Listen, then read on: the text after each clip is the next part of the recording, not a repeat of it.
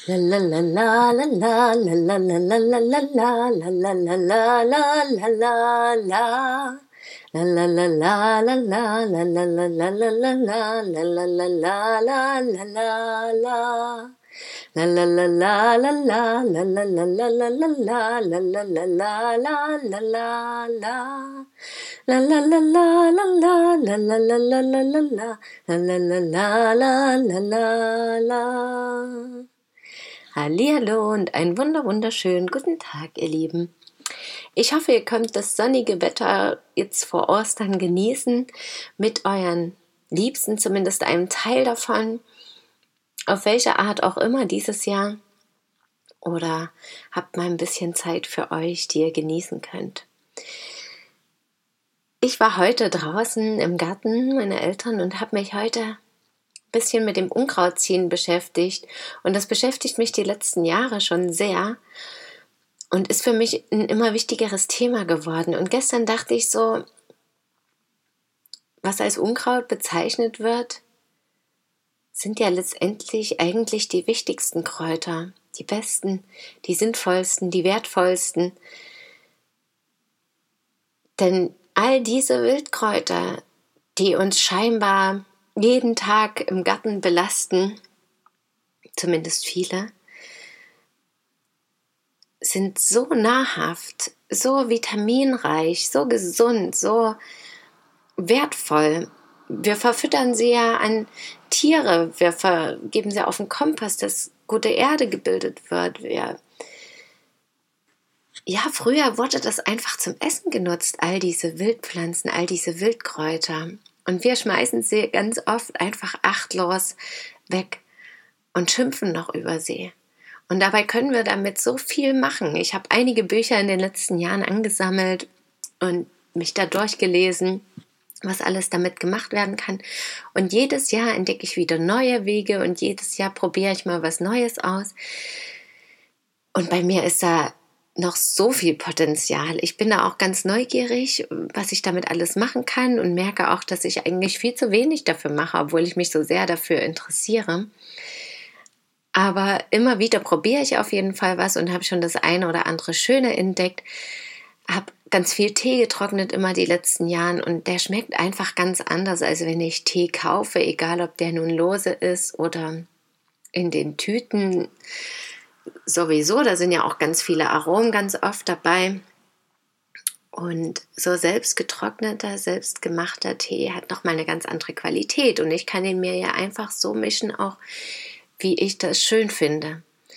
Und ganz oft ist aber einfach auch dieser Prozess dorthin das Wertvolle und Wichtige, loszugehen, Stellen auszuwählen, die Pflanzen zu beobachten und die Natur zu beobachten, wann überhaupt alles blüht, wann es soweit ist, es zu ernten, die besten Zeitpunkte zu finden, die besten Orte zu finden, das Gefühl dazu. Ja, darauf zu warten, dass irgendwie alles wächst und blüht und ja auch irgendwie dafür da ist, uns oder andere Lebewesen auch zu ernähren. Ob das nun die Bienen sind oder andere Tiere sind, die uns dann wiederum ernähren oder dass wir eben erkennen können, dass wir uns genauso gut daran laben können und ernähren können. Und zwar nicht nur körperlich, sondern vor allem auch seelisch. Denn dieser ganze Prozess, das ich hatte es letztens ja schon mal beim Aussehen angesprochen, dieses Aussehen, Wachsen sehen, Gedeihen sehen, diese Kreisläufe der Natur beobachten zu können und auch wirklich selber daran teilzuhaben, das zu unterstützen, die Pflanzen vielleicht beim Wachsen zu unterstützen, indem ich sie gieße oder dünge oder ihnen einfach gut zurede. Oder mich überhaupt mit ihnen beschäftige, mich um sie kümmere.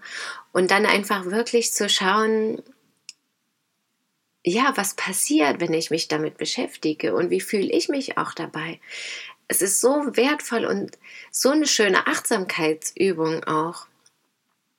Und wirklich auch mal, ja, dahinter zu schauen und Dinge zu hinterfragen. Und wenn ich dann in den Garten einiger Menschen schaue und dann sehe, was da jetzt wiederum angepflanzt wird oder auch in unseren Städten oder Orten allgemein, dass es eben ganz viele Pflanzen sind, die wir nicht essen können, die giftig sind, die zwar vielleicht schön aussehen, aber manchmal nicht mal das, aber die hochgezüchtet wurden, irgendwelche Bäume, die nur noch blühen, aber dann keine Früchte mehr tragen oder Früchte tragen, die nur noch Schmutz machen, aber nicht essbar sind oder ja, einfach Dinge zu züchten, die uns eigentlich überhaupt nicht dienlich sind und dabei ganz vergessen, dass es ja so wichtig ist. Und auf der anderen Seite pflanzen wir ganz viele andere Dinge an, auch Gemüse oder so, was wir gezüchtet haben, anstatt das zu nehmen, was die Natur uns schon bietet.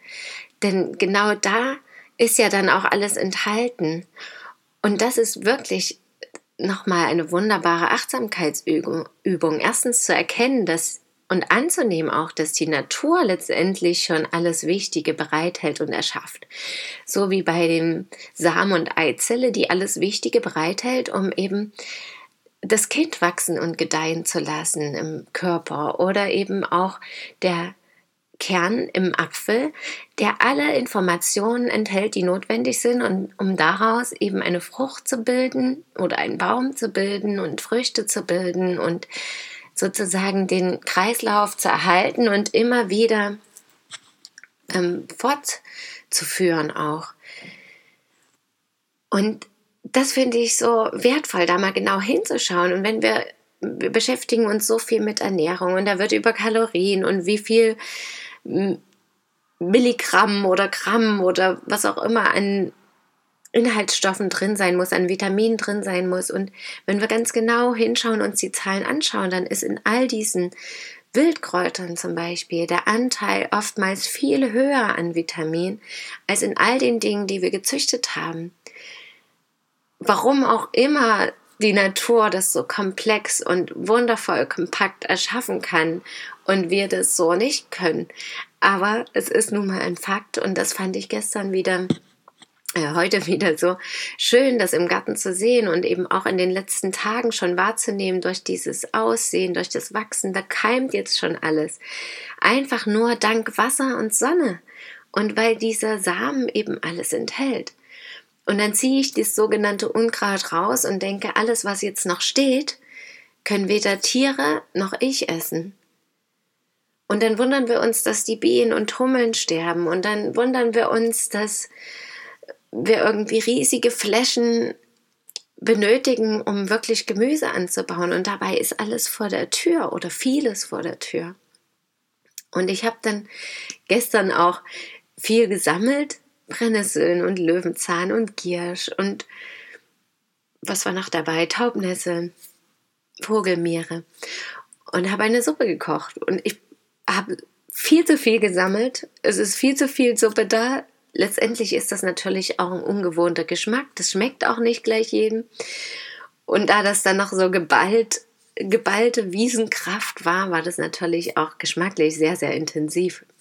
Aber da habe ich eben auch wieder Neues dazu gelernt. Ich habe selber ausprobiert. Ich hatte den ganzen Prozess sozusagen in meiner Hand und konnte auswählen, was mir wichtig ist, konnte diesen Moment genießen. Mein Sohn hat mir geholfen und das war einfach ein wunderschöner Prozess hin zu meinem Essen, zu meinem Lebensmittel, was mich erhält. Und es hat mich super satt gemacht.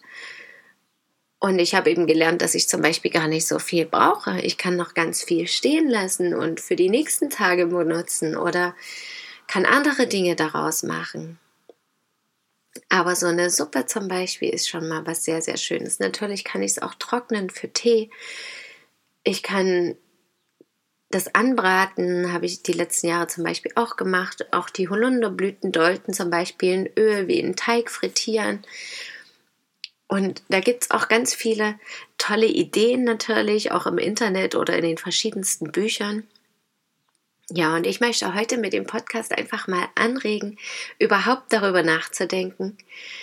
Jetzt ist ja auch die Zeit da, irgendwie, um zu schauen, ja, was passiert um mich herum. Genau, in meinem Umfeld auch. Und wer einen Garten hat, natürlich, jetzt geht die Saison auch los. Da einfach mal drüber nachzudenken und vielleicht die ein oder andere Ecke auch für die Wildkräuter zu lassen, um die für einen Salat zu nutzen, zum Beispiel und vielleicht auch den Geschmack langsam wieder umzugewöhnen. Ja, und auch natürlich für dieses eigene Erschaffen die Augen zu öffnen, dass das einen ganz eigenen Wert hat und ganz besonders schön ist. Ja, damit wünsche ich euch noch einen schönen Tag und Abend. Vielleicht habt ihr ja auch die Gelegenheit, eine wunderbare Suppe zu kochen oder ähm, Kräuter zu sammeln, um die für Tee zu trocknen. Und ja, wenn ihr tolle Ideen habt oder euch das inspiriert habt und ihr schöne Dinge jetzt damit erschafft, dann schreibt mir das auch gerne, da freue ich mich auch drüber. Danke auf jeden Fall, dass ihr mir zugehört habt. Schön, dass ihr da seid. Bis morgen, möget ihr glücklich sein. Eure Christine.